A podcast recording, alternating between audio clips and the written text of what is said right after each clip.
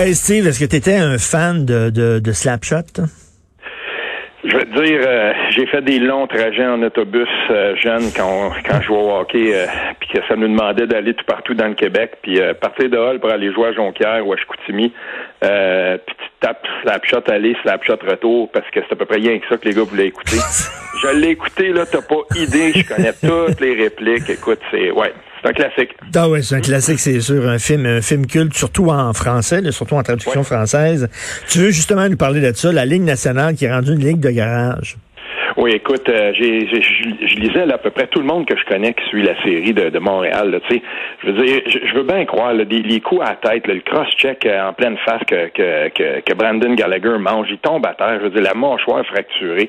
Je veux revenir sur quelque chose. Euh, ça fait longtemps que la Ligue nationale de hockey aux États-Unis est vue comme une ligue de, de, de deuxième ordre parce que justement il y avait la, on, on laissait les gars se battre puis on les, ce on n'avait pas enrayé ça. Euh, il y avait des coups à la tête, il y avait des coups salauds, ça, ça faisait pas mal comme un, un, peu comme roller derby. On voyait ça de même. Oui, oui, oui à telle enseigne qu'à un moment donné, on a même fait comparaître Gary Bettman, le grand boss, le commissaire de la Ligue, devant le Congrès américain.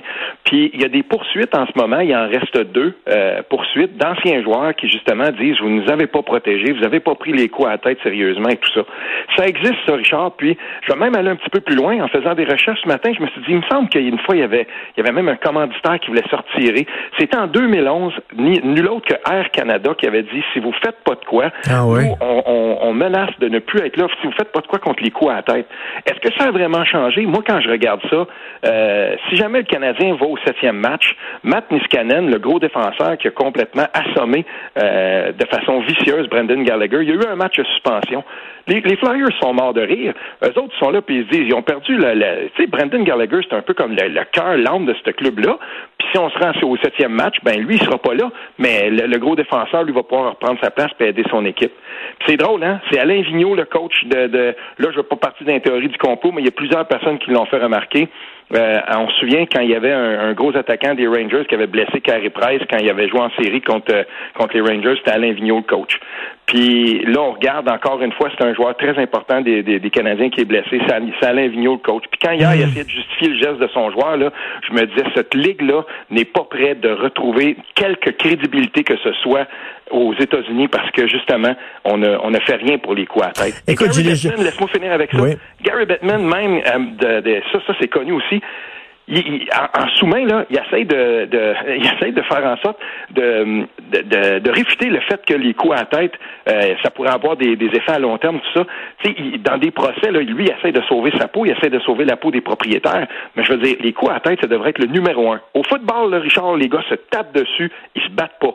Hmm. Puis nous, on, est au hockey, là, on a une très, très une, large pente, une haute pente à remonter. Mais attends une minute, est-ce que tu dirais, là, euh, il y a des bagarres qui sont acceptables, mais il y a des coups qui sont des coups salauds qui sont pas acceptables, ou bien c'est absolument pas aucune violence?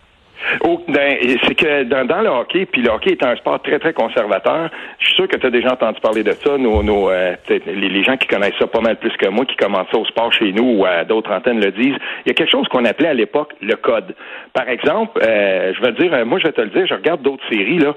Le gardien de but de, de Bennington, des, des champions en titre Saint-Louis, si tu t'approches de lui puis tu commences à le bardasser un peu, tu vas te faire tasser de là, ça se fait pas. Hmm. Puis si jamais ton meilleur joueur se fait frapper ou il y a une grosse mise en échec, mais il va avoir un, un, joueur peut-être de troisième, quatrième trio qui va venir, il va se porter à la défense. Il appelle ça le code. OK pour moi, ça, puis il y a, ceux qui défendent encore ça, les Don Cherry de ce monde, les Brian Burke de ce monde, euh, tu sais, qui sont de la vieille école, ils disent si vous enlevez ça, les meilleurs joueurs, il n'y aura plus personne pour les défendre, puis tout ça. Mais c'est pas vrai. La, la science et, les analyses tendent à montrer que c'est pas la, bagarre qui, qui, va faire respecter les gens, c'est si on applique l'arbitrage. Le gars qui va donner des cross-checks comme ça, puis qui va se faire sortir, puis qui pourra plus jouer, puis l'autre qui va, tu sais, si ton équipe est toujours en désavantage numérique, tu finis par te faire planter 8 à 1 à tous les matchs qu'on cale les punitions, ben ça va arrêter. C'est ça qu'il faut faire. Les règlements sont là. Écoute, il y, a des joueurs de hockey, je connais pas énormément le hockey, là, mais je suis pas hum. complètement ignorant. Là, mais je sais qu'il y a des hum. joueurs de hockey qui, qui on sait que c'est pas des bons compteurs.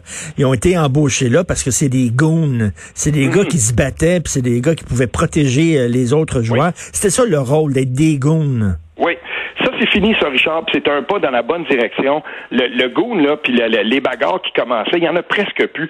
Il y a été un temps, là, euh, je sais pas, tu regardais une, série, euh, la, ce qu'ils appelle la bataille de l'Alberta entre euh, les Oilers puis les Flames de Calgary puis les Oilers d'Edmonton, puis la POC était même pas encore envoyée dans le milieu, puis là, ben, avais, tu savais, il y avait deux matamors au début du match, tout le monde se tassait, ils enlevaient leurs gants. On a, en anglais, on dit un stage fight, c'est une, bagarre arrangée. Ça, c'est pour le show. Ça, c'est de plus en plus, tu plus de place dans ton pour un joueur qui fait juste se battre, parce que de l'autre côté, on va avoir des joueurs rapides, puis ce joueur-là pourra pas suivre, puis il va prendre, il va prendre des pénalités, il, va juste te nuire plus que d'autres choses. Mais on avait un Québécois là, il y a pas si longtemps, il s'appelle Nicolas Delaurier. Euh, on a fini par l'envoyer, on voyait pas son utilité. Un joueur comme lui est capable de faire des buts. Dans son dernier match avec Anaheim, il a fait un tour de chapeau.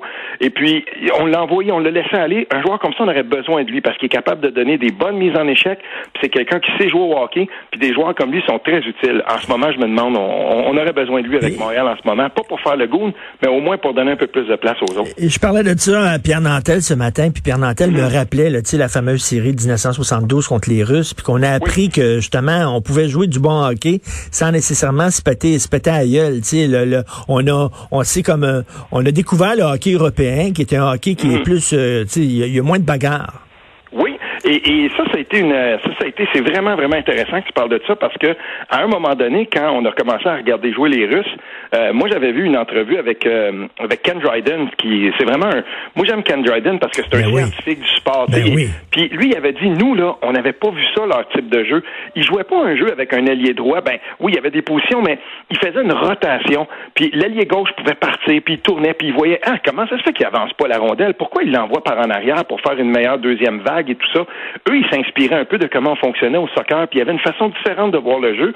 Et, ben, bien sûr, ça a ouvert des yeux de beaucoup de gens dans la Ligue nationale après qui se sont dit, ouais, c'est vrai, on aurait besoin de ça, nous aussi, un défenseur mobile.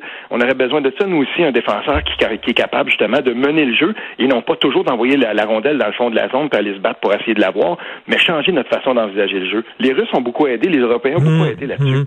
ben, écoute, j'ai déjà écrit sur la violence au hockey, puis j'avais reçu des messages, mon gars, t'es bien rendu puis la attitude politique. Puis, voyons donc, c'était le fun à l'époque de John Ferguson, puis les Browns de mm-hmm. Boston, puis tout ça. Elle m'a dit de quoi? J'ai le loisir de pouvoir jouer avec pas mal de gars qui ont, tu sais, euh, je veux dire, des, des, des, gars qui ont joué dans, haut dans le junior majeur, Ligue américaine, dans la Ligue nationale. Stéphane Richer, le dernier qui a compté 50 buts, il vient toujours bien de chez nous, puis il vient jouer avec nous autres une fois de temps en temps le dimanche. On a des discussions, c'est tous des gars, tu sais, il y en a il y en a pas mal là-dedans qui sont plutôt de l'autre de l'autre façon de voir les choses. Quand on a quand on a ce genre de discussion-là, puis on se dit Ouais, ben on sait bien, garde Kenyami, il est pas assez lourd, puis ça prendrait quelqu'un pour le protéger, puis moi, dans mon temps, ça, ouais, on sait bien, dans ton temps, les bains, tout le monde se vidait, ça, hum, hum. finissait ça à glace, puis on se souviendra, je suis sûr que tu as vu ces images-là. Mike Milbury euh, au Garden de Boston, au vieux Garden de Boston, qui avait sauté par-dessus la, bande, puis était rendu, il frappait un, un, partisan avec ses souliers. Il avait enlevé les souliers du partisan, puis il était en train de fourrer de voler avec, avec ses patins d'un C'est fini, ça. Ben oui, écoute, moi, moi j'ai grandi à Verdun, moi, là, puis il y avait des enterrements de vie de garçon à peu près trois fois par semaine. Te souviens-tu quand les gars là, étaient attachés là, dans, dans, dans boîte de camions, puis on leur versait du ketchup puis euh, de la bière sans tête, puis se promenaient, on les promenait comme ça la rue. Je veux dire, fais ça ah aujourd'hui, les gens capoteraient. Là, ah ben oui, ça, le, dans, le, dans le hockey junior, ça je l'ai connu un peu par contre. Euh, quand on regarde la, façon dont ça se passait, le stuff de junior, comme on disait à l'époque, ça au moins je suis content qu'il y en a de moins en moins. Puis même dans le hockey junior, terminons peut-être ça en disant ceci, on va même un peu plus loin. La Ligue junior majeure du Québec a fait des grands, grands pas. Euh, puis on mhm. peut dire que maintenant, l'éducation, tout ça, c'est important. On, on, essaie, en tout cas, on, travaille très, très fort pour que les jeunes qui sont là soient puissent continuer à aller à l'école, puis on les aide quand c'est fini, parce qu'il y en a juste un, 2% qui vont finir dans, par, aller dans la Ligue nationale ou même en vivre. Là, fait qu'il faut hmm. toujours penser à ça. On a fait des grands pas de géant de ce côté-là. Tout à fait. Steve, euh, j'aime bien François Legault. je, respecte hmm. beaucoup, mais j'ai vraiment un profond malaise quand je l'entends euh, critiquer le, travail des journalistes. Euh, ça me fait penser à Donald Trump. Je suis désolé, Donald Trump qui arrête pas d'attaquer les médias. Euh, François Legault fait ça, puis encore attaqué l'excellent journaliste Aaron Durfell. Oui, ben il a attaqué à Rinderfell, puis euh, je pense que ce, journaliste-là agace, euh, agace vraiment le, gouvernement. En tout cas, il a l'air d'agacer profondément le, si on veut, le, le, chef du gouvernement, parce que c'est pas la première fois. Moi, dans, des cas comme ça, je regarde des gens dont c'est le travail d'étudier ce, type de relation-là. Euh, Marc-François Bernier, euh, qui est professeur à l'Université d'Ottawa, qui, qui, qui, est spécialiste dans ces, dans ces, euh, dans ces questions-là, lui a réagi à ça quand il a entendu le, premier ministre. Il a dit, tu sais, c'est sûr que c'est dangereux. En tout cas, il y a une fine ligne à faire quand tu critiques, quand un, élu critique un journaliste, mais il dit, cependant, les journalistes ne sont pas à l'abri de la critique. Mais là, il, puis lui, il disait, sauf que si ça devient comme Trump, et là, on s'entend, là, ça dépasse les, les bornes. Puis moi, j'aimerais dire ceci. Personnellement, je trouve que c'est pas une bonne stratégie, c'est pas une bonne idée pour François Legault d'attaquer ou en tout cas de viser Aaron Derfell, même si, puis je l'ai partagé ce matin, j'ai partagé un, juste une fois, une, une occurrence où, à un moment donné, sais, moi, si j'ai à choisir, quand, quand je regarde un journaliste, si un journaliste m'informe de quelque chose, puis je vois qu'il est en train de, de, de se coltailler ou d'argumenter avec un médecin, ben, sur une question de santé, même si le journaliste est un spécialiste de la santé, quand je vois que ça s'étire puis qu'ils sont en train d'argumenter, je vais avoir tendance à plutôt euh, me ranger du côté du médecin dont c'est la mm. spécialité de faire ça. Et il y a, y a quelques reprises là avec euh, Alain Vadeboncoeur qu'on connaît bien, euh, tu sais, il, s'est coltaillé pas mal à Rinderfeld, puis il y a mm. plusieurs fois que des gens lui ont dit tu as un ton alarmiste. Et je pense que ça, ça a beaucoup agacé les gens au gouvernement parce que mm. euh, c'est des fois, là, peut-être que ça aurait, ça aurait mieux passé si, plutôt que d'être toujours le couteau entre les dents. C'est très, très, très intéressant ce que tu dis, très intéressant, parce que mm. je me demande, est-ce qu'il y a effectivement Dunfell, euh, bon, qui est un, qui est un journaliste rigoureux, puis tout ça, mais est-ce qu'il y a un biais anti-François Legault? OK. Là, euh, la première fois euh, que François Legault avait, euh, avait critiqué Durfell, Marc-François Bernier avait sorti, c'est un article scientifique qui vient de Érudit, la construction discursive du concept de la, souveraineté des médias. Mais en tout cas, il disait ceci. La remarque de, la remarque de François Legault concernant le quotidien de Gazette était peut-être malhabile, mais il disait, cependant, il, faut, il faut faire attention avec comment on, on regarde le traitement journalistique. Puis il dit ceci, et ça c'est très, très important.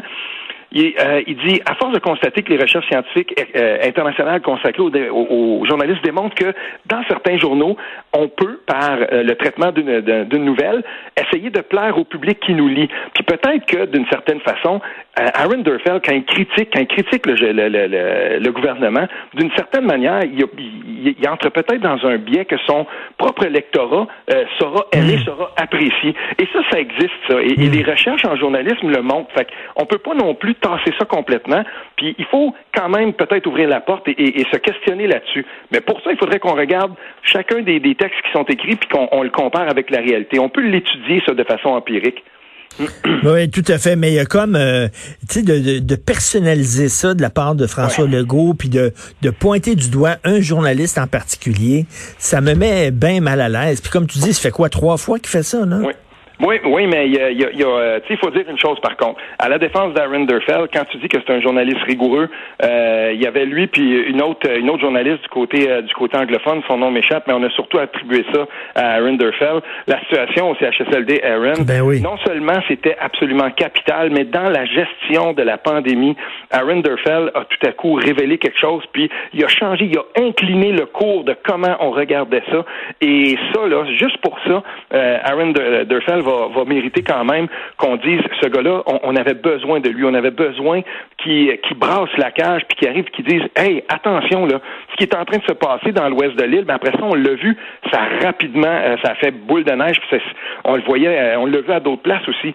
Mais c'est toujours bien Renderfeld qui a brassé, qui a fouillé ça, puis qui a fait un travail de journalisme absolument exemplaire là. Tout à fait. Écoute, toujours intéressant de te parler. Je suis très content de te parler tous les jours cette année. Oui. Écoute, euh, profite bien de ton week-end. Repose-toi, Steve Fortin. Salut, merci. Salut, ben. Salut.